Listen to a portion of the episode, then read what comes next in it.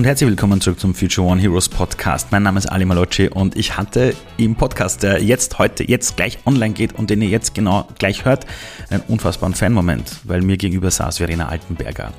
Eine sehr bekannte Schauspielerin, aber als ich sie das erste Mal im Kino gesehen habe, war sie in meiner, meiner Bubble jetzt noch nicht bekannt. Und das war damals der Film Die Beste aller Welten. Eine Geschichte von einer Mutter, die drogenabhängig ist und ihrem kleinen Sohn. Und als ich damals aus dem Kino rausgekommen bin, habe ich zu meiner Frau gesagt, hey, sie wird mal richtig groß, diese Schauspielerin, eben Verena Altenberger. Und es stimmt, der Film war für sie einer der größten Meilensteine in ihrer Karriere. Und viele kennen sie aber auch als die Bullschaft aus Jedermann, für den sie unter anderem den österreichischen Theaterpreis, nämlich den Nestroy, gewonnen hat. Und auf der einen Seite den Erfolg zu sehen, aber auf der anderen Seite auch von einer Person zu hören, wie geht man mit diesem schmalen Grad um, sich in diese ganzen Rollen hineinfallen zu lassen, aber auch sich selbst nicht zu verlieren.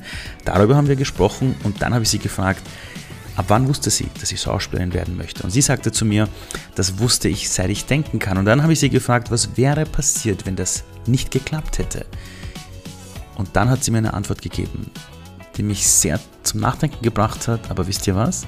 Hört einfach selbst rein.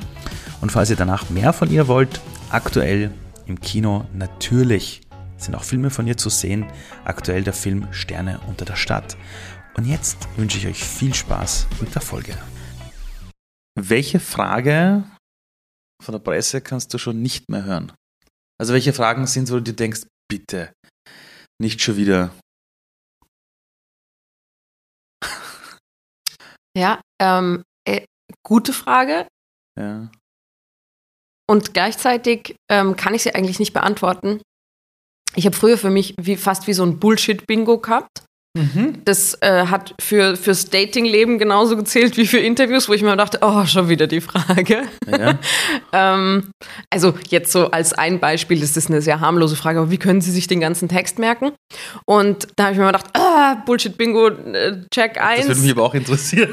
Und dann habe ich mir gedacht, wie arrogant von mir eigentlich, ja. dass, weil offensichtlich, wenn oft dieselbe Frage gestellt wird, ist das ein Thema, das viele Menschen interessiert und mhm. who am I, dass ich dann sage, oh, das ist aber eine lächerliche Frage oder die nervt mich.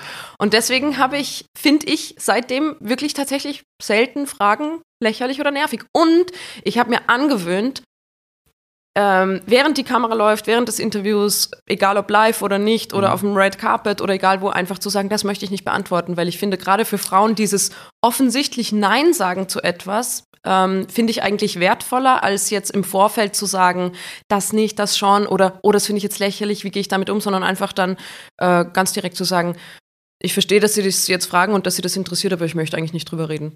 Als du diese Entscheidung getroffen hast, ganz klar zu sagen, das will ich nicht, mhm.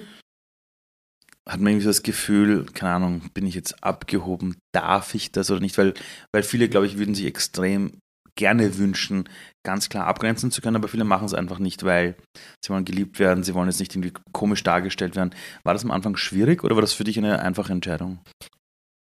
Die Entscheidung war irgendwann einfach so da. Mhm. Insofern war sie leicht. Also sie ist wahrscheinlich gewachsen aus genervt sein, aus unverstanden fühlen, aus Schiss haben und dann war sie irgendwann da. Insofern war die leicht, weil sie mhm. einfach plötzlich so da war. Ich kann das gar nicht mhm. besser mhm. beschreiben. So, es mhm. war dann, es war keine Entscheidung, die ich treffen musste, sondern es war einfach irgendwann so. Das meine ich, glaube ich, okay. damit.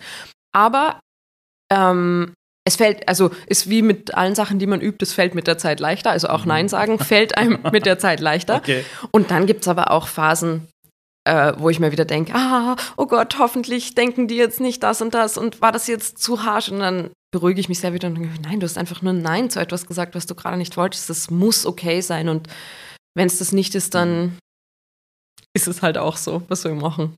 Also. Ich habe ich hab das bei vielen Menschen erlebt, die im, im Fernsehen zu sehen sind, im Kino zu sehen sind, sei es jetzt Schauspieler, Schauspielerinnen oder jetzt auch Fußball oder so. Mhm. Viele haben mir oft erzählt, sie tun sich schwer, über sich selber etwas zu lesen, weil sie Angst haben, jetzt kommt gleich der böse Satz. und dann habe ich mal einen gefragt, das war ein Fußballer aus Deutschland, habe ich gesagt, gewöhnt man sich jemals daran? Und er hat gesagt, offiziell ja, inoffiziell ist einfach scheiße. Mhm. Aber wie ist denn das? Ich meine, du weißt ja, dass die Leute da draußen wahrscheinlich gar nicht wissen, was das für ein Aufwand ist, den du da reinsteckst, aber ist es eine Sache, die etwas so mit einem macht, weil du bist, weil der Hintergrund der Frage ist auch, du äußerst dich auch extrem viel zu Themen, die dir einfach wichtig sind. Mhm. Und wenn man das ja mal oft tut, muss man halt damit rechnen, dass es irgendwen da draußen gibt, der ein Problem damit hat. Ja. Aber wie ist das so für dich? Also mir tut jeder einzelne negative Kom Kommentar weh. Mhm. Es trifft mich alles. Und das ist vielleicht, also ich verstehe, dass FußballerInnen zum Beispiel dann sagen, offiziell nein, inoffiziell mhm. ja. Ich finde fast als Künstlerin hat man die Aufgabe, auch offiziell ja zu sagen, weil mhm. ich meine, es ist mein Beruf, mich berühren zu lassen, mhm. in dem Versuch, andere dadurch zu berühren. Und in dem Moment, wo ich irgendeine Mauer zumachen würde, egal wie klein oder in welchem Bezug auch immer sie ist auf, auf Öffentlichkeit, mache ich eine Mauer um mich und, und lasse Gefühle nicht mehr rein, aber auch nicht mehr raus. Und das würde meinen Job verunmöglichen. Deswegen also es ist Teil meines Jobs, mich von allem verletzen zu lassen. Wow, das ist hart. Okay. Also, oder ist ja nicht nur verletzen, es ist mich von allem berühren zu ja. lassen. Und deswegen sind da keine Filter und es tut alles weh. Es ist auch vieles sehr, sehr schön. Würde ich jetzt mit deinen Kindheitsfreunden reden, die dich alle gekannt haben im Alter von neun oder zehn Jahren, würden die mir jetzt alle sagen, ist eh klar, sie ist Schauspielerin geworden? Oder na, da haben wir gedacht, sie macht was ganz anderes? Nein, es würden, glaube ich, alle sagen, es war ganz klar. Und was für ein Glück, dass sie es geschafft hat. Ich wollte schon immer Schauspielerin werden. Es hat nie einen Plan B gegeben, seit ich denken kann. Also meine Mama hat erzählt, seit ich drei oder vier war, habe ich gesagt, ich werde Schauspielerin. Und es hat sich nie verändert. Es gab dann nie die klassische Kindergärtnerin oder Pflegerin, was man so, also so mhm. klassische Mädchen-Berufswünsche mhm. gab es nie. Ähm, auch keine unklassischen wie Rockstar oder Astronautin, sondern es war das immer Schauspielerin. Und ja, es würden, würden auch alle in meinem Umfeld von damals so sagen. Und gab es aber Leute, die irritiert waren davon? Die irgendwann, keine Ahnung, so, so, so Sprüche abgelassen haben wie, jetzt sei mal realistisch. Weißt du, wie schwer das ist, in Österreich ja. Schauspielerin zu werden? Meine Eltern. Die Arme. Danke. Wie bist du damit umgegangen? Um, ähm, hm.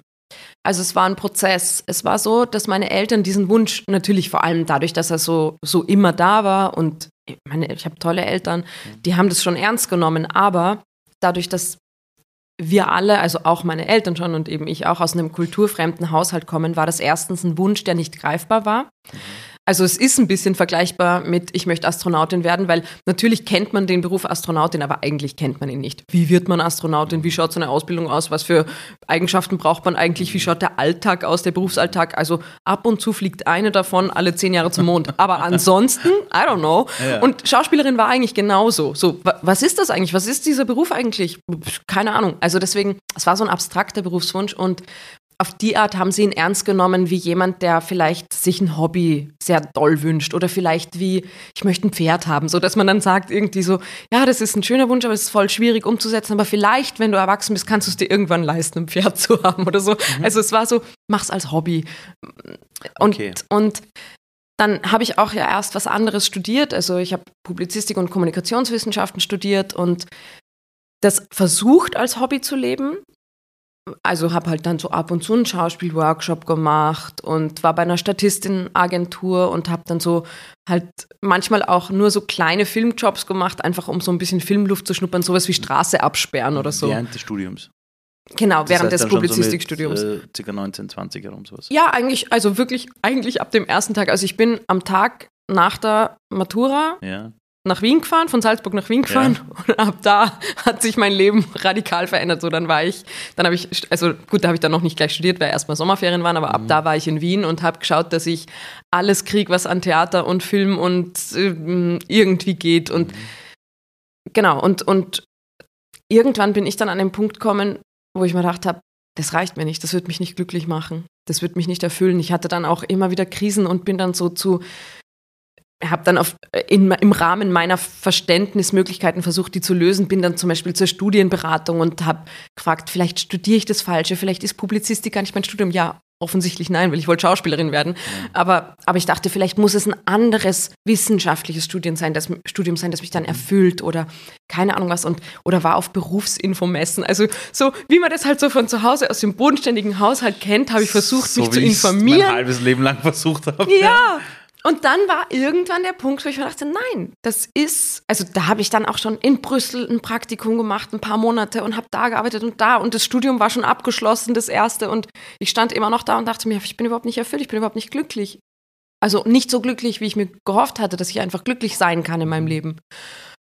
Und dann habe ich mir gedacht, so, und jetzt lässt du alles andere sein. Kein neues Studium, kein Praktikum, weder bezahlt noch unbezahlt, kein Job. Du springst jetzt und versuchst Schauspielerin zu sein. Du hast jetzt, da war ich dann, da war ich dann 23 schon. Ähm, und dann bin ich nochmal die berühmte Vorsprechtournee, äh, habe ich dann gemacht. Das ist so, also es gibt verschiedene staatliche Schauspielschulen im deutschsprachigen Raum, Schweiz, Deutschland, Österreich. Mm, und also zum Beispiel in Wien gibt es das Max-Reinhardt-Seminar mhm. und die Musik- und Kunstuniversität der Stadt Wien. Das sind die beiden staatlichen äh, bzw. städtischen mhm. Unis, wo man halt wirklich den offiziellen Bachelor macht, also die halt als, wirklich als, ein Studium sind. Genau. Es ist jetzt keine Garantie, dass man erfolgreich wird. Nein, aber man hat zumindest einen Zettel, wo drauf steht, man ist Schauspielerin. super, ja, okay. In Österreich ist das schon viel wert. In Österreich ist jeder Zettel was wert. Ja.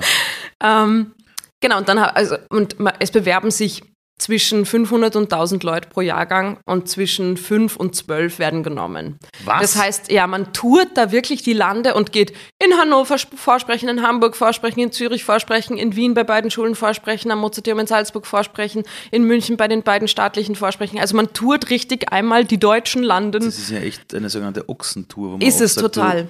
Und die habe ich dann gemacht oh, quasi. Okay. Die, die, kostet Geld, man hat keine Zeit für sonst irgendwas. Ähm, und dann wurde ich aber genommen. Und also es hat sich ausgezahlt. Und wo diese, war das dann? Ich war dann an der Musik- und Kunstuniversität der Stadt Wien. Das heißt, ich konnte dann sogar meinen Wohnsitz in Wien sagen, ähm, lassen. Cool ist das? Ja, es hat mir total taugt. Ähm, ja, und dann habe ich mit 23 angefangen, Schauspiel zu studieren und meine Eltern haben die Augen verdreht und sich dachten, oh. Hast du jetzt einen Zettel, so einen Abschluss? Ich habe ich hab einen Zettel, ja. okay. Aber warum glaubst du, und das interessiert mich jetzt wirklich, wenn du sagst, keine Ahnung, da bewerben sich hunderte Menschen und nur wenige werden genommen, kannst du jetzt im Nachhinein wirklich sagen, woran es gelegen ist? ist? Ist es, weil die in einem schon etwas sehen? Ist es, weil man zu dem Zeitpunkt wirklich eine bessere Leistung bringt? Ähm, es gibt so eine sehr konkrete Geschichte. Äh, also der damalige Leiter Peter Ender hieß der, das war mhm. der damalige Vorstand oder Direktor, glaube ich, ist die richtige Berufsbezeichnung. Mhm. Äh, der, der hat uns nach dem zweiten Studienjahr allen ganz konkret gesagt, wo der Punkt war, wo er wusste, die nehme ich in den Jahrgang. Wow, okay. Also ich weiß ganz genau, warum ich genommen wurde und es ist so lächerlich. Das war die Frauenquote? Nein, Entschuldigung. Nein, sorry. Die, die, die fände ich nicht lächerlich. Ich erlebe es nicht oft irgendwo, die, ich werde eingeladen, dann weiß ich, okay, das ist jetzt wegen der Ausländerquote, damit sie dort irgendeinen Flüchtling sitzen haben. Ja, so. Du, wir hatten umgekehrt sogar eine Männerquote im Jahrgang. Wir waren, oh, wow, äh, wir okay. waren insgesamt nur fünf Personen im Jahrgang. Wir waren ein sehr, sehr kleiner Jahrgang und wir hatten einen Mann. Also wir waren vier Frauen, ein Mann. Aber fünf Leute in einem ganzen Jahrgang? Mhm. Vier Jahre Studium mit fünf Leuten, das okay. ist Luxus. Und warum haben sie dich dann genommen? Also, es gab, also ich meine, jetzt, um es weniger zugespitzt zu lassen, weil äh, natürlich hat man diese ersten Runden, wo man so Monologe vorspricht und ein Lied vorsingt und so. Also da gibt, da ist natürlich eine Grundqualität dann vorhanden oder so oder ein Grundinteresse von dieser Jury, die dich da tagelang prüft. Und dann kam aber der Punkt, da hat man so, ähm, so Improvisationsspiele gemacht. Mhm weil man natürlich, also es geht beim Schauspiel ja viel um Improvisation und wie gehst du um mit Energie, die auf dich zukommt, wie schickst du sie zurück, wie kreativ bist du und so weiter. Und eine, eine dieser Übungen war, man hatte so eine leere Mineralwasserflasche Plastik. Ähm, mit der kann man ja ganz gut hauen, ohne dass es wirklich weh tut. Ja. Und die Aufgabe war quasi, es ist sehr absurd. SchauspielerInnen machen absurde Sachen. I'm sorry, dass ich da jetzt so ins Detail gehe. Aber, aber einer, berühmt. einer, einer musste auf allen Vieren kriechen und der andere musste halt so quasi hauen. Und so, wie jetzt? Als wäre das ein Pferd und ich peitsche genau, den ein, oder Genau, wie? genau. Also es war so ein, es geht um, ähm, warte mal, wie nennt man das offiziell richtig? Ähm, Hoch- und Tiefstatus nennt sich das im Schauspiel. Also es hat, man geht davon aus, quasi so ein Schauspiel, dass immer und wenn es nur eine Mini-Verschiebung ist, einer im Hoch-, einer im Tiefstatus ist. Also es gibt auch Bettelmann und König, dann ist das natürlich mhm, extrem, mhm, mhm. aber es gibt auch diese weiß ich nicht, äh, Theaterszene und zwei Menschen verhandeln was oder ich meine, gibt es ja in der Wirtschaft jeden Tag ja, und wo du so, oder ja. Politik, ne? Mhm. Und das ist quasi, es war eine Hoch-Tiefstatus-Übung, also und einer ist halt so in den extremen Tiefstatus gegangen, kriecht auf allen Vieren und einer geht in den extremen Hochstatus okay. und haut hin. Und ähm, ich habe irgendwann gesagt, in dieser, während dieser Improvisationsübung habe ich irgendwann, ähm, Elisa hieß die Frau, die auf allen Vieren war, und habe ich ihr die Hand gegeben und gesagt, ich kann das nicht machen, ich will dich nicht hauen. Habe ihr die Hand gegeben, habe ihr hochgeholfen und als sie stand, habe ich ihr auf den Kopf gehauen mit dieser leeren Mineralwasserflasche. Was? Was war denn das für eine. Ich, ich will das gar nicht hier aussprechen, aber sie, ja, das für eine. What the fuck? It was the game. Und das war wirklich in diesem Moment, war ich natürlich selber total überrascht von, what the fuck, wie fies war ich? Also es war wirklich, ich meine. Aber zuerst wolltest du ihr wirklich aufhelfen oder hast du schon gewusst, ich tue so, als ob und dann gebe ich ihr eine. Ich glaube, es war von Anfang an ein perfides Spiel von mir. Es, es war, ich wollte einfach schauen, wie extrem können wir das jetzt machen. Und also, wie, wie gesagt, das tut überhaupt nicht weh. Also da geht es wirklich, da geht es nicht um körperlichen Schmerz, da geht es wirklich um, wer spielt wie mit Hierarchien. Ja, ja, ja. Und der Peter Ender hat gesagt, das war der Moment, wo du mich so interessiert hast, dass ich gesagt habe, die nimmer. Was sagt das über einen selbst, wenn man sich jedes Mal denkt, wegen der Kiste damals wurde ich genommen? Ja, mich hat man genommen, weil ich sehr fies sein konnte in dem Moment. Oder ich weiß nicht, ob fies das richtige Wort ist, perfide. Gibt es, glaubst du, Rollen, die du wirklich nicht spielen könntest? Wenn du wirklich sagst, wenn das jetzt ein spezieller Charakter ist mit solchen Zügen, dann äh, bei aller Liebe geht mhm. ab, absolut nicht. Nein, also es gibt jetzt nichts, wo ich jetzt per se von der Haltung her oder so sagen würde, also jetzt fast schon banal gesagt, ich, ich würde jetzt nicht sagen, ich würde keinen Nazi spielen oder mhm. so. Ähm, für mich geht es immer um die Gesamtaussage des Films. Also ich finde, die einzelne Rolle muss nicht alles transportieren, wofür ich stehe. Aber wenn der Film eine fragwürdige und wenn es nur ein leiser Nachhall wäre, also wenn ich das Drehbuch lese und mir danach denke, ähm, warte mal, was ist jetzt die Moral von der Geschichte? Mhm. Dass, dass das oder das okay oder sagbar ist oder mhm. hm, dann würde ich es nicht machen. Aber wenn die Rolle noch so schrecklich oder grauenvoll oder was auch immer in einem Film ist, dessen Gesamtaussage mhm. für mich wertvoll ist und von dem ich glaube, dass der in Wirklichkeit was Gutes tun kann in der mhm. Welt, dann würde ich es immer spielen.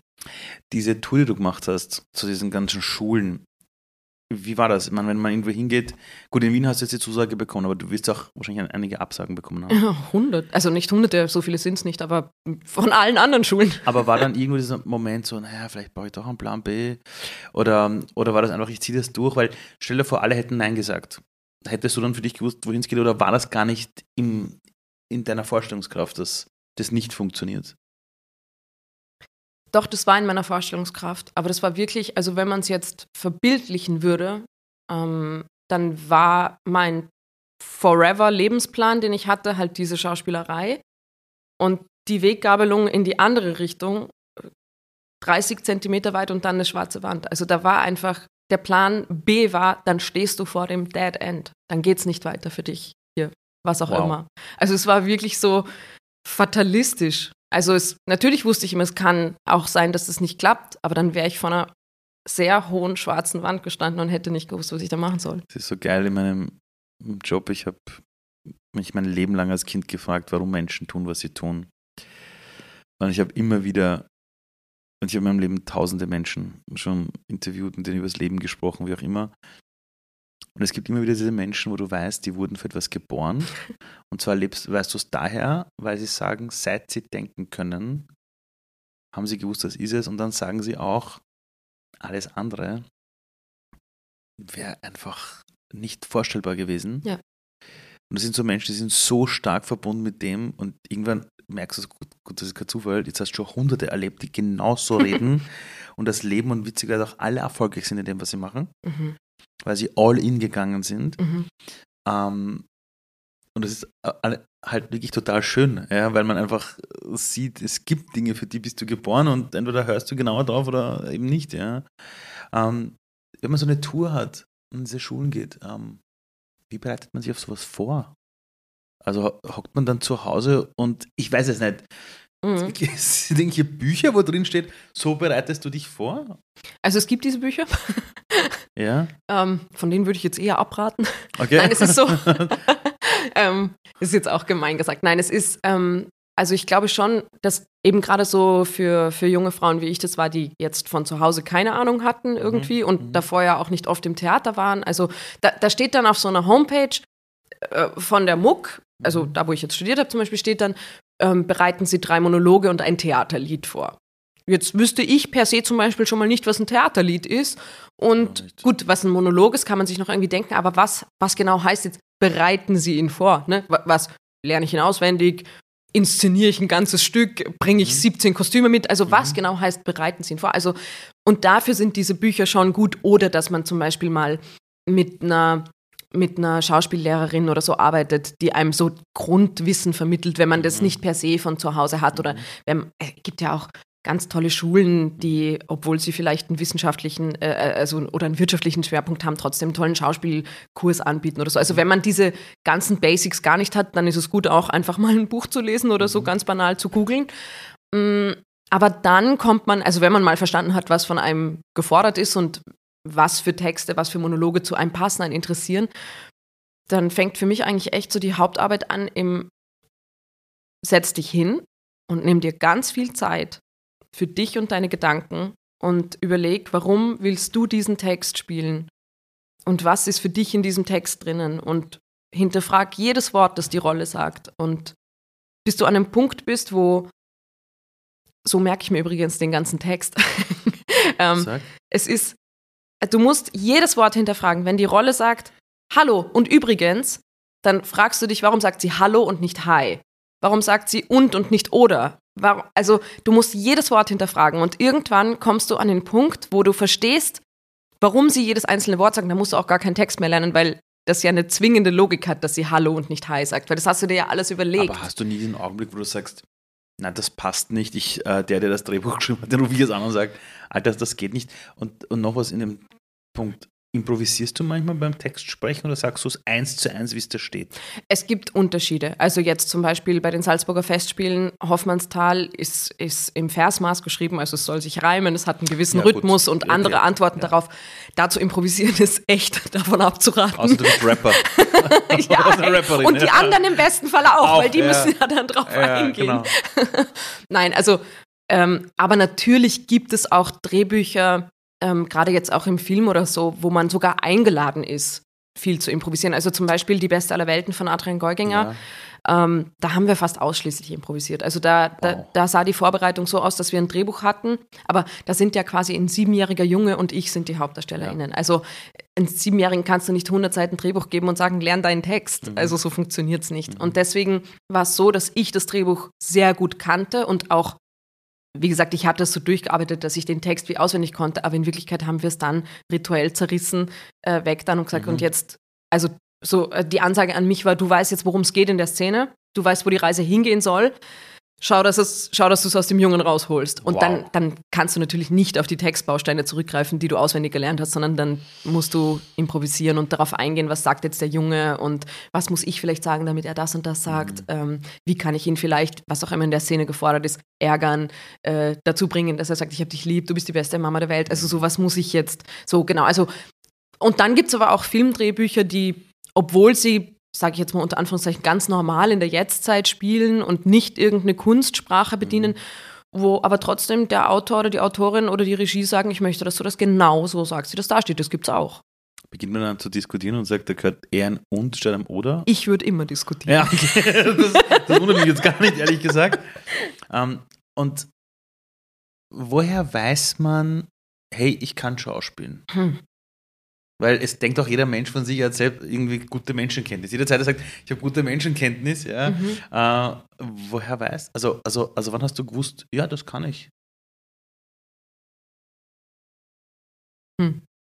Um, am ehesten, glaube ich, könnte ich das so beschreiben, dass ich sage, also jetzt zu, woher wusste ich das?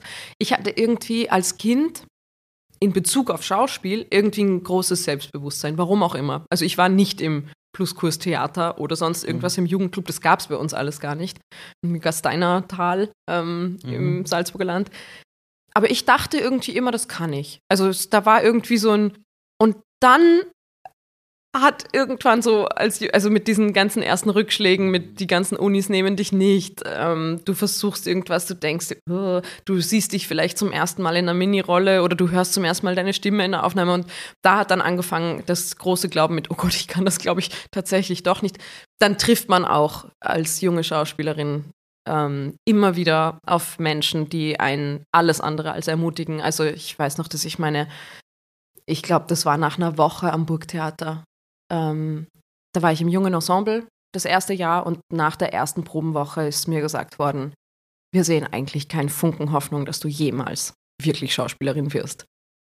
Und dann musst du trotzdem deine Mauern offen lassen, performen, auf der Bühne stehen und den Glauben nicht verlieren, dass du es vielleicht doch kannst. Also es, man entwickelt, ich habe dann ein starkes Gefühl dafür entwickelt, dass ich es, glaube ich, doch nicht kann, obwohl ich eigentlich immer dachte, ich kann es.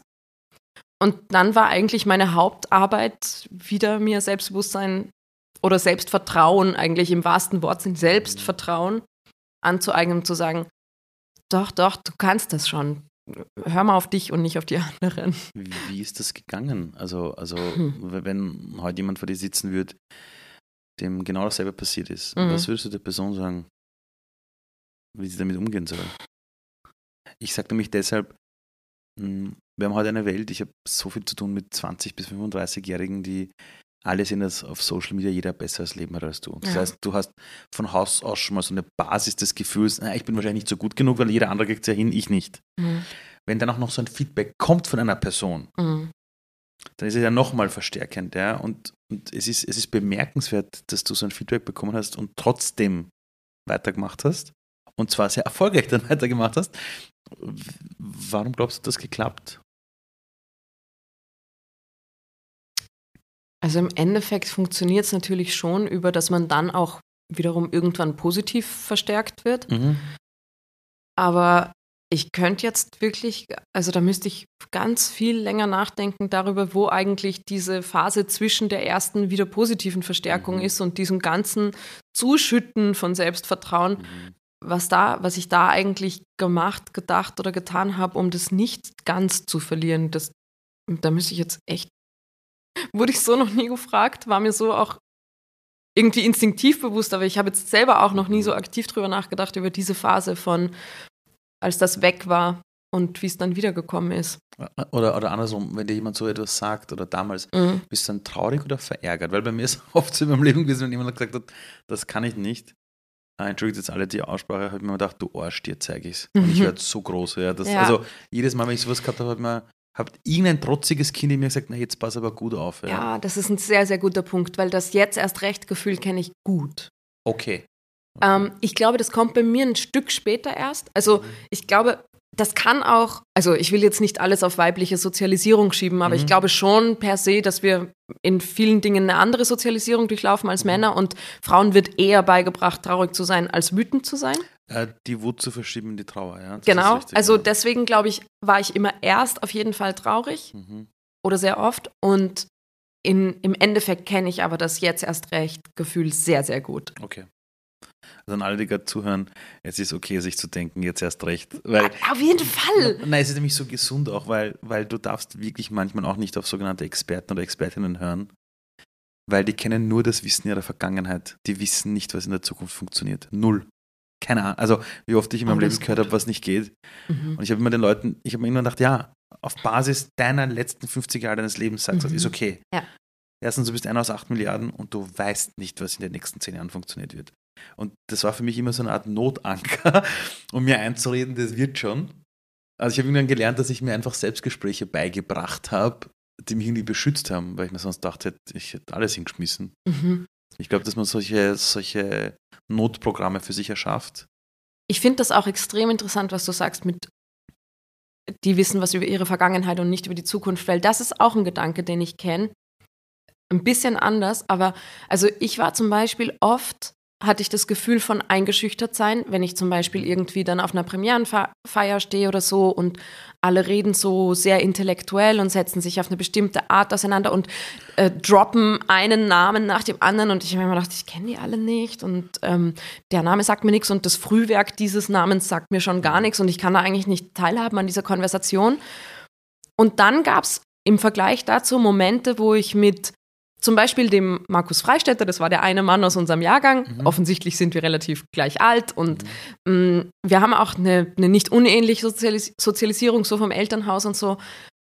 Und wenn ich mit dem in meinem Wohnzimmer saß und noch ein, zwei Freundinnen, dann habe ich mir gedacht, Moment mal, wir sind in 20 Jahren vielleicht die, wo jemand sagt, ah, der und der Name und das und das Frühwerk und da und da war die ja dann, 2000 hat die ja da gespielt und, und also dieses, eine Verschiebung von, was ist eigentlich Networking? Also so Networking ist nicht mir auf der Premierenfeier den 20 Jahre älteren Mann zu suchen, der sagt, er ist der Experte in und von dem mir vermitteln zu lassen, dass ich mich eigentlich schlechter auskenne, sondern Networking ist eigentlich mit meinen Leuten zusammenzusitzen und zu wissen, wir sind jetzt noch nicht da, wo die alle reden, aber in 20 Jahren sind wir da und die sind da nicht mehr. Das ist geil, ja, das ist gut. Das muss ich mal merken, hey. Ähm, wenn du sagst, vielleicht sind wir dann eben die Leute, über die man dann redet. Ähm, Gab es denn einen Augenblick, wo du gewusst hast, wow, das wird jetzt echt groß? Also so quasi dieses, ah, jetzt werde ich wahrscheinlich wirklich bekannt. Also in so einem Moment, wo du sagst, keine Ahnung, hast du irgendwas gesehen, irgendwas in einer Zeitung, in einer Platzierung eines Filmes und du hast gedacht, wow, okay, das könnte jetzt abgehen. Mm.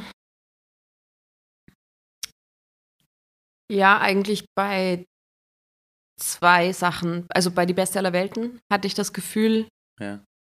also da hatte ich so ein extremes Gefühl von, das kann jetzt abstürzen oder aufsteigen. Also Also ich im Kino gesehen habe zu meiner Frau damals nur gesagt, die wird ganz groß. Und ich als jemand, der keine Medien konsumiert, hatte keine Ahnung, was du davor und danach gemacht hast. Aber das Gefühl hatte ich bei dem Film auch, okay. Mhm. Das war bei dem Film okay und was noch? Und bei den Salzburger Festspielen hatte ich nach, also noch während der Probenphase vor der ersten Premiere, also wir haben es ja Mhm. zwei Sommer lang gespielt und Mhm. 2021 war der, war der erste Sommer.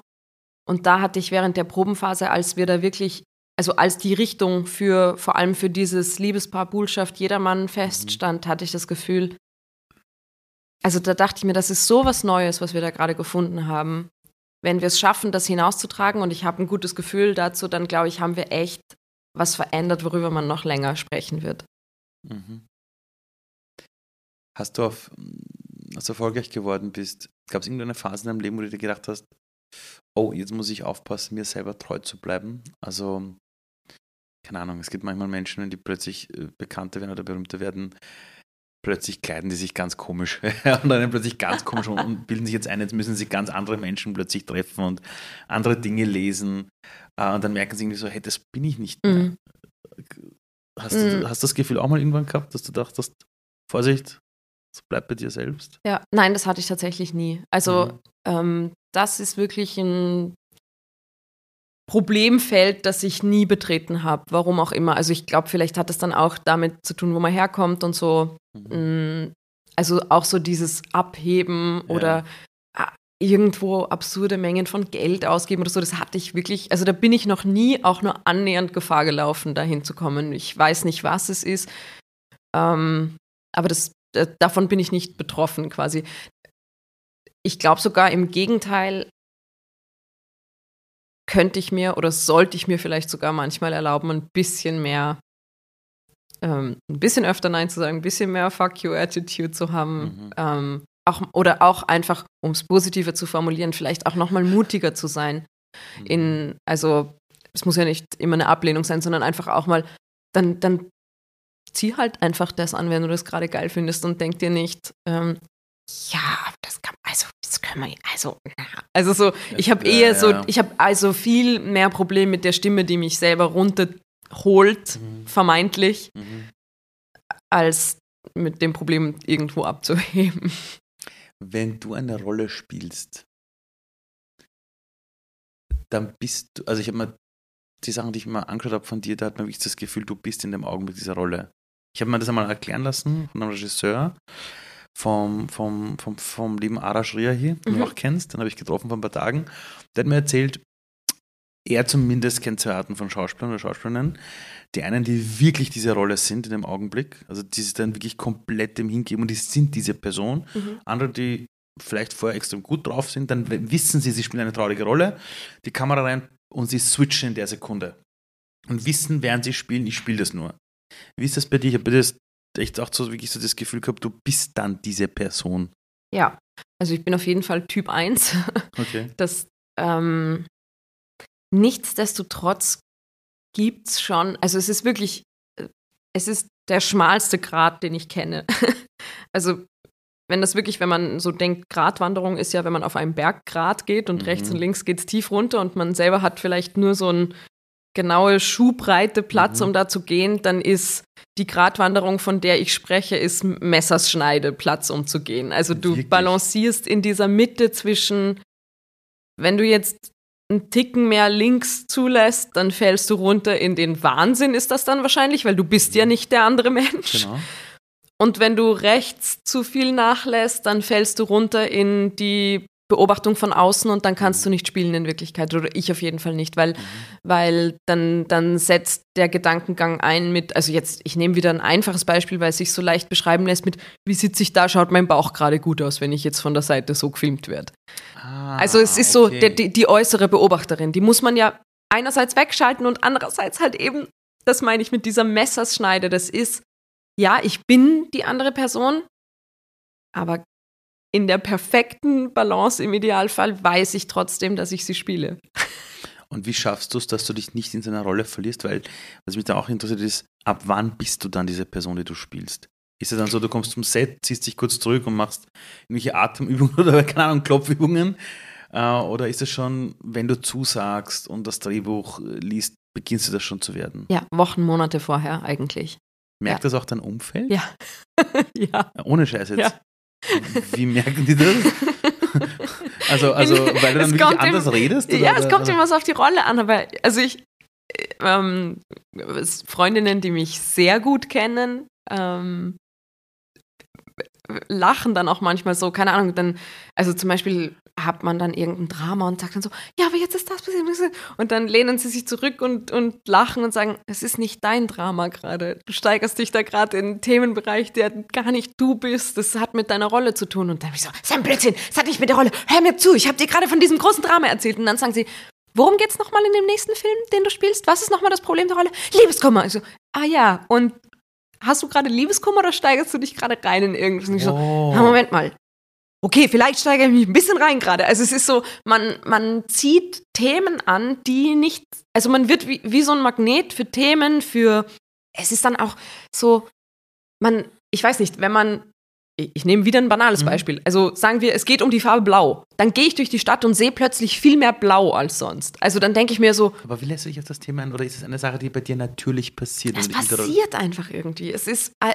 die, äh, die, es ist schon, dass die Welt sich so ein Stück weit Wahnsinn. verändert in dieser Zeit. Also so, keine Ahnung. Dann, oder, oder es geht, keine Ahnung, man, man, es geht um Schwangere. Plötzlich sieht man nur noch Schwangere und denkt sich, warum ist eigentlich ganz Wien schwanger? Weil es lustig ist, ja. so, und, und sonst, wenn ich durchs Leben gehe, denke, sehe ich nicht 100 Schwangere am Tag. Und wenn du dich zeitgleich auf, keine Ahnung, zwei Filme vorbereitest oder auf eine Serie und, und einen Film, ich meine, das muss ja dann eine komplette Schizophrenie sein, oder? Ja, das ist, äh, äh, ja, also ich meine, es geht sehr viel gleichzeitig. Wir ja. alle sind ja auch immer sehr viel gleichzeitig, ja, ja. aber es ist schon eher unangenehm. Also ich versuche das auch zu vermeiden. Ich meine, man hat als Schauspielerin herzlich wenig Einfluss auf Drehpläne, aber mhm. seit ich mir das noch mehr leisten und erlauben kann, mhm. sehr viel selektiert dazu zu sagen, versuche ich auch zeitliche Überschneidungen zu vermeiden, weil ich weiß, wie ich arbeite mhm. und ich weiß, wie unendlich fordernd und teilweise überfordernd das für mich ist, wenn es zwei unterschiedliche Sachen gleichzeitig sind. Und wenn du dann in so einer Rolle drin bist und der Dreh ist vorbei, wie lange brauchst du, bis du da wie, wie, quasi das abgeschüttelt hast wieder? Das geht sehr viel schneller als das Reinschütteln. Okay. ähm, also es ähm, kommt dann immer die große Depression nach mhm. dem Projektende. Also es ist auch so, ich heul dann eigentlich immer auf Abschlussfeiern oder jetzt bei der Dernianenfeier vom Jedermann oder so. Mhm. Alle haben Spaß, ich sitze in der Ecke und fühle mich scheiße und versuche mich nur so weit scheiße zu fühlen, dass es zumindest nicht auf die anderen überschwappt. Mhm. Lasst mir angelernt. Geht's weiter, mhm. habt Spaß. Kinder, geht's nur. Ja, habt ihr ruhig Spaß. Ja. Ich leite da in meiner Ecke. Ähm, und dann, dann ist es irgendwie, dann ist alles erstmal extrem scheiße und dann taucht man auf und hat es eigentlich schon wieder. Also die, die also Themen, ist, ist die gehen dann irgendwie weg wieder von, mhm. von alleine und sehr viel schneller, als sie zu einem gekommen sind. Das ist nämlich lustig, dass du es gerade sagst, ähm, sich zu erlauben, es rauszuheulen, mhm. ist die schnellste und effektivste Art und Weise, sich selber zu heilen von etwas. Oh es ist so gut zu heulen und zu weinen. Es ist Wahnsinn. Es ist nämlich das nämlich richtig rauszulassen, weil, wie du auch erzählt hast, es ist dann abgeschlossen. Ja. Und viele Menschen erlauben sich das nicht. Die glauben, sie müssen jetzt happy sein, wie auch immer. Ja tragen das ewig mit sich rum. Und dann irgendwann bricht irgendwas aus und sie haben keine Ahnung, an was es gerade mhm. liegt. Weil es kann sein, mhm. einer sagt dann ein falsches Wort und dann bricht es aus ihnen raus und ja. keiner weiß, was los ist. Ja, voll. Ja, weil es vielleicht schon sechs Monate zurückliegt oder ja. so.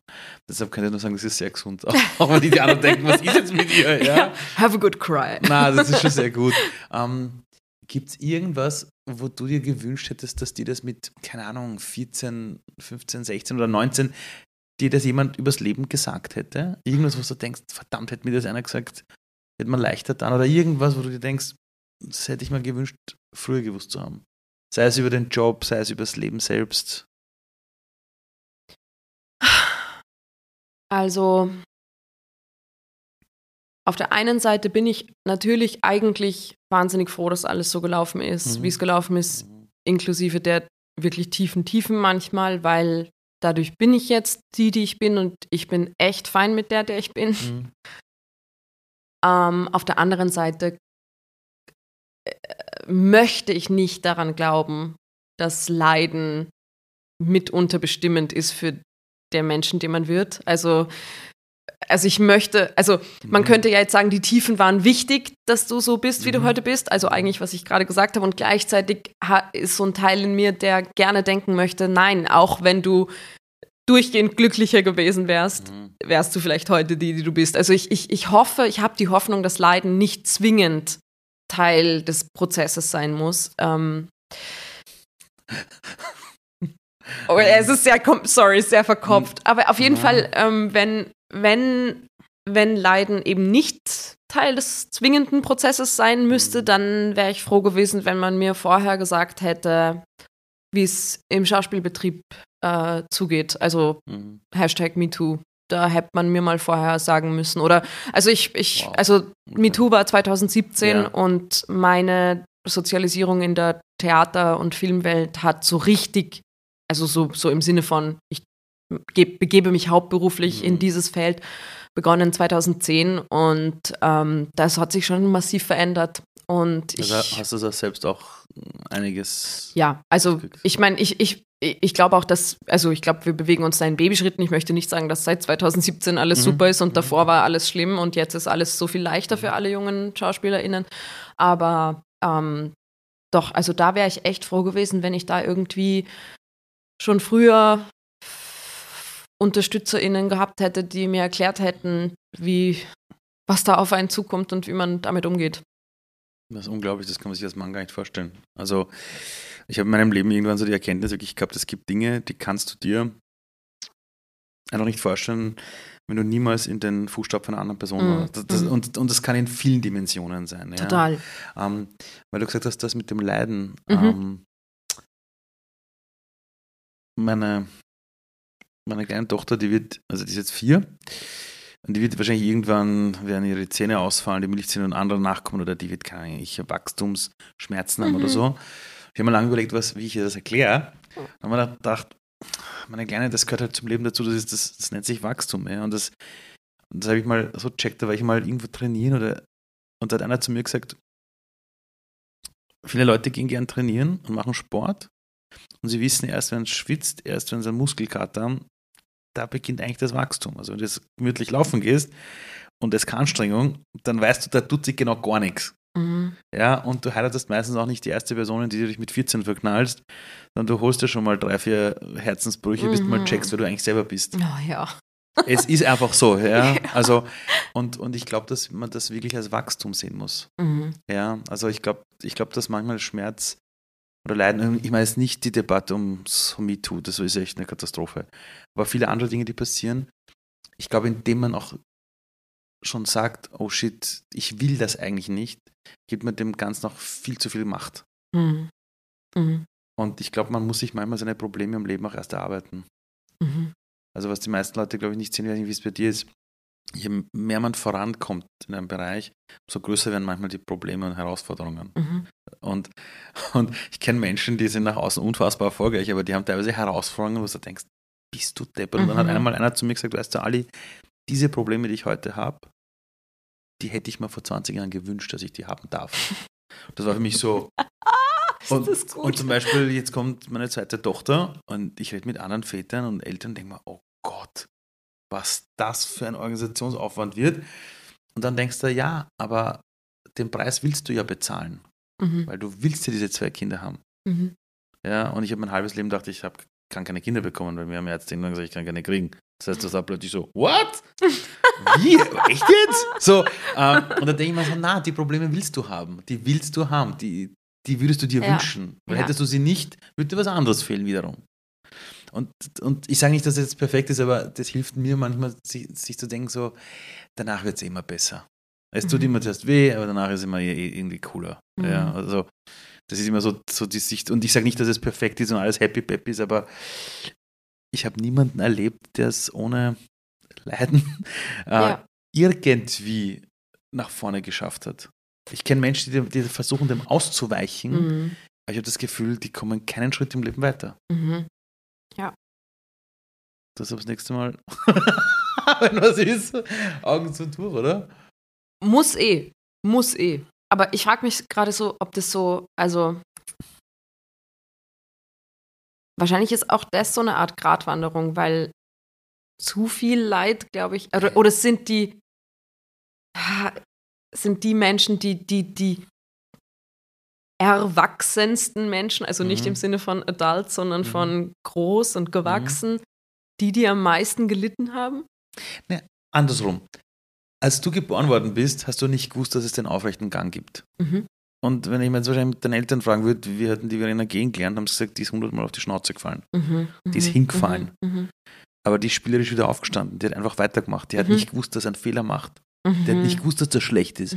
Die ist hingefallen und alle haben gesagt, super, toll, ma, toll machst du das. Und dann rennst du im Alter von eineinhalb Jahren einfach durch die Gegend. So. Und ich glaube, die Kunst ist es, das Leben als Spiel wirklich zu sehen.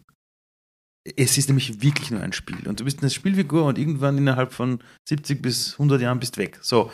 Und die Dinge, die von uns bleiben, sind die Gefühle und Emotionen, die wir bei anderen hinterlassen haben. Das ist das Einzige, was bleibt. Das, das, ist so lächerlich, wenn Leute irgendwelche großen Häuser bauen, die sie dann benennen nach sich selbst, weil nach 200 Jahren weiß eh kein Mensch mehr, wie du mit dem Vornamen hieß. Also wie dein Vorname war.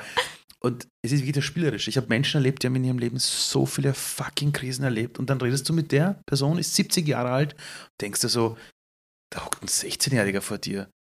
Und die haben so eine Gelassenheit und sagen, ja, die Dinge kommen eh, wie sie kommen, ja. Und dann lernst du damit umzugehen und manchmal nicht und schau, dass du gute Freunde hast, stabile Basis hast. Fertig. Und dir irgendwie selber treu bleibst. Und ja. ich glaube, es ist dieses Spielerische, das du behalten musst. Ich mag auch, ich mag den Ansatz, dass das, was von einem bleibt in der Welt, ist die Gefühle und Emotionen, die man in anderen ausgelöst hat. Immer. Das gefällt mir. Immer. Also ich weiß, bei meinem Begräbnis, da sollen ganz viele Menschen sein, die eine fette Party feiern, weil sie sich irgendwie über mich kennenlernen durften und so. Da soll es Eis geben, ein Eiswagen. Die Sonne soll im besten Fall scheinen. Alle sollen mit Hawaii-Hosen und kurzen Hosen kommen und so ein Zeug. Na, das weiß ich schon ganz genau. Mhm. Ich glaube, sag mal, warum, warum willst du eigentlich Schauspielerin sein? Hm. Ist es, weil du dich selber auf der Leinwand sehen willst? Ist es, weil du hören willst, was die Leute davon denken? Oder warum will man das machen? War so eine schwierige Frage. Ähm, vor allem, weil ja wirklich, also dieser Wunsch war ja da, bevor ich mich erinnern kann. Ja. Und er hatte definitiv nichts mit dem Berufsalltag zu tun. Mhm. Das heißt, warum wollte ich das eigentlich schon immer? Und ähm, bei mir ist es auf jeden Fall also es hat, glaube ich, viel mit Sehnsüchten zu tun, die ich stille über den Beruf. Und die, glaube ich, waren einfach angelegt in dem Kind schon, das ich war, diese Sehnsüchte. Die, also ich mhm. habe zum Beispiel, ich habe wirklich eine, ich habe eine Sehnsucht nach einer großen Amplitude. Also gerne ganz hoch rauf. Mhm. Aber bevor es dann nur auf die Mitte zurückschlägt, dann lieber auch ganz tief runter. Also ich habe wirklich Himmelhoch jauchzend zu, zu Tode, Tode betrübt. betrübt. Unbedingt. Mhm. Also immer lieber das als geringe Schwingung irgendwo in der Mitte. Mhm. Auch wenn viele das, glaube ich, eher als glücklich bezeichnen würden. Also mhm. dann, mhm. wenn das glücklich ist, dann will ich, glaube ich, noch nicht mal glücklich sein. Ähm, okay. ähm, das, dann, dann hat es ähm, mit einer großen Sehnsucht nach Freiheit zu tun. Aber Freiheit, die ich mir selber erlaube. Also, das meinte ich vorher auch mit, ich habe eher diese Stimme, die mich versucht runterzuziehen, kleiner zu machen, als ich sein möchte. Und durch den Beruf, glaube ich, habe ich für mich ein Mittel gefunden, mir selber zu erlauben, zu sein, wer ich sein möchte. Viel mehr, als wenn ich jetzt in der Bank arbeiten würde. Ähm, mhm. Weil ich irgendwie als Künstlerin mich so fühle, als dürfte ich mich ein bisschen anders anziehen, ein bisschen mhm. anders reden, mhm. mich ein bisschen anders verhalten, mal öfter über die Stränge schlagen vielleicht auch. Ähm, das sind so, also das sind alles so Sehnsüchte und auch ganz viel mit, ich möchte so gern irgendwie unterwegs sein, ich möchte nicht ankommen. Und all das ermöglicht mir mein Beruf. Es gibt vielleicht auch noch andere Berufe, die das so machen würden, aber bei mir war eben diese Projektion immer auf die Schauspielerin, die all das sein darf, die bei der es raufgeht, bei der es runtergeht, bei der so viel möglich ist. Es ist so mh, mm, und ich weiß nicht, vielleicht hat jetzt dieser Satz, den du gesagt hast, jetzt auch so in mir ähm, eingeschlagen, weil das damit zu tun hat, also der Wunsch danach in anderen Emotionen und Gefühle auszulösen. Mhm. Vielleicht in der Hoffnung, dass das das ist, was bleibt. Mhm. Ähm, und dann hat es auch noch was damit zu tun, dass ich schon gerne gehört werde. Mhm. Und ich eigentlich immer das Gefühl hatte, dass ich, dass, dass die Form von Schauspiel, von Künstlerin sein, die Form ist, in der man mir am meisten zuhören wird. Mehr als, also ich hätte auch Politikerin werden können. Mhm. Oder also mit dem mhm. Bedürfnis mhm. gehört zu werden. Mhm. Oder, oder Journalistin, hm. Publizistik studiert. Aber ich hatte immer das Gefühl, dass eigentlich mir als Schauspielerin mehr zugehört wird als mir als jemand anderes. Und ja, aber warum, warum will ich jetzt, dass man mir zuhört? Warum denke ich überhaupt, dass mir das zusteht? Ich habe keine Ahnung. Wenn du sagst, dir zuhören, welche Botschaft ist es denn, wo du gerne hättest, dass die in der Welt mehr gehört wird?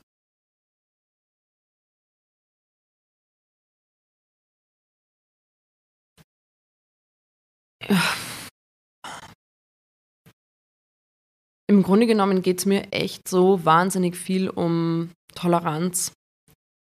Ähm, also das, das schlägt sich dann nieder in verschiedenen Ismen, Feminismus, mhm. Antirassismus, aber in Wirklichkeit äh, glaube ich, und das, das Gefühl habe ich eigentlich zunehmend, egal ob es rechte oder linke Debatten sind, mhm. ich habe das Gefühl, wir müssen Streit wieder aushalten, wir müssen andere Meinungen aushalten, wir müssen einfach nett zueinander sein, wir müssen tolerant miteinander mhm. sein. Und natürlich gibt es harte Grenzen irgendwo in, in Debatten, in mhm. Haltungen, wo man einfach sagt, das ist nicht okay, weil, weil die Haltung wiederum exkludierend ist für andere. Mhm. Aber, aber in Wirklichkeit geht es mir um, um sehr viel Offenheit, sehr viel Toleranz, sehr viel Verständnis füreinander haben, ähm, für, für menschliches Zulassen, Aushalten. Äh. wir müssen aufstehen, aufeinander zugehen.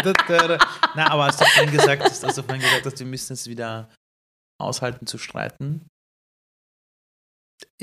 Das ist ein Riesenthema auch in meinem Leben, dass ich den Leuten sage, wir müssen aufpassen, dass wir keine falsche Harmoniebedürfnis ja.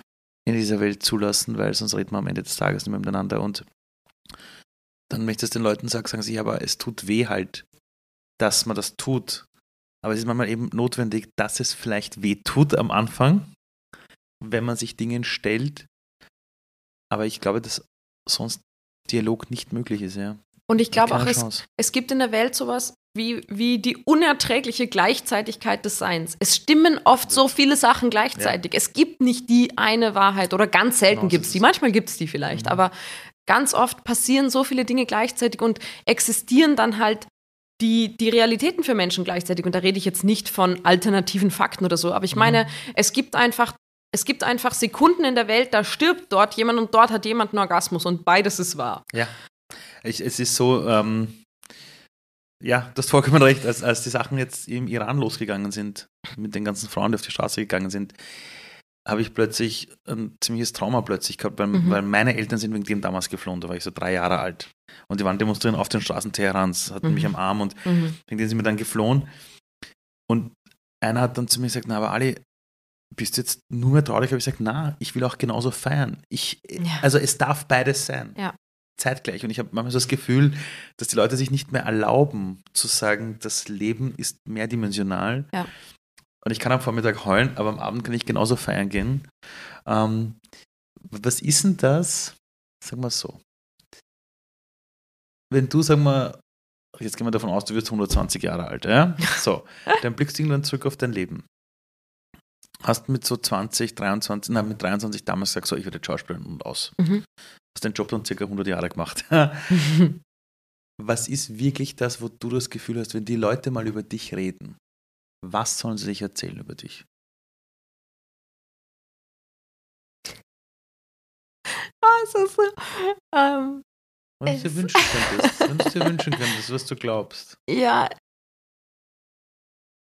Ich, ich habe so Angst, das zu sagen, weil ich so Angst habe, dass es so lächerlich ist oder so egomanisch oder so. Aber ich weiß es eigentlich eh. Also ich glaube, ich glaube, es wäre schon, das muss jetzt nicht ein Massenphänomen sein, aber wenn, wenn ein, zwei Leute sagen, dieser eine Film, den ich da gesehen habe, der hat mein Leben verändert oder nachdem bin ich nach Hause gegangen und habe in meinem Leben was verändert. Das, das ist es, glaube ich, eigentlich. Also ich habe nämlich diese Filme in meinem Leben. Ich habe, also ich habe wirklich, zum Beispiel, also das letzte Mal war so vor, das war vor drei Jahren, glaube ich, mittlerweile schon, habe ich im Kino gesehen The Worst Person in the World. Und ich bin nach diesem Film nach Hause gegangen und habe einen Schritt in meinem Leben geändert, der mein komplettes Leben verändert hat. Also das ist so, und wie ich heute weiß, zum Besseren. Aber ähm, so, ja, ich glaube, das, das fände ich, das ich irgendwie schön, wenn man, wenn man irgendjemandem, wenn man irgendjemandem so viel Mut gemacht hat durch einen Film, dass der oder die in ihrem Leben was verändert hat.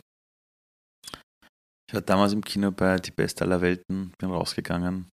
Ich habe mir gedacht, wie dankbar ich meinen Eltern bin, hm. dass sie trotz aller Probleme alles versucht haben. Mhm. Ich danke dir so sehr für deine Zeit. Danke Dankeschön. für die Einladung. Danke. Was für eine geniale Story. Und ich kann euch nur empfehlen, äh, euch den Film Steine unter der Stadt reinzuziehen. Entweder jetzt im Kino, der läuft noch, ähm, oder weil ihr diese Folge irgendwann hört und ein Film gibt es nicht mehr im Kino, dann irgendwann ein anderes Mal. Keine Angst, ich werde dafür nicht bezahlt, euch das zu sagen. Das ist eine Herzensempfehlung. Und den Film von ihr, Die Beste aller Welten, das ist ein Film, den sollte jeder Mensch einmal gesehen haben.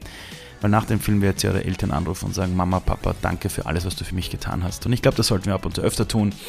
Leute, ich wünsche euch einen wunderbaren Tag. Bis nächste Woche äh, bei einer neuen Folge des Podcasts. Ich habe euch lieb. Und falls ihr an eurer Persönlichkeitsentwicklung irgendwie arbeiten wollt, futureoneheroes.com, also futureone-heroes.com. Ihr kennt das Spiel. Und äh, wenn ihr könnt, einfach den Podcast liken, ähm, sharen und wir freuen uns natürlich über positive Bewertungen. Und falls die Bewertung nicht gut sein sollte, einfach äh, euer Feedback mir schicken. Per E-Mail am besten an ali.ali.do. Dora Otto. Jo, bis dann. Ciao, ciao.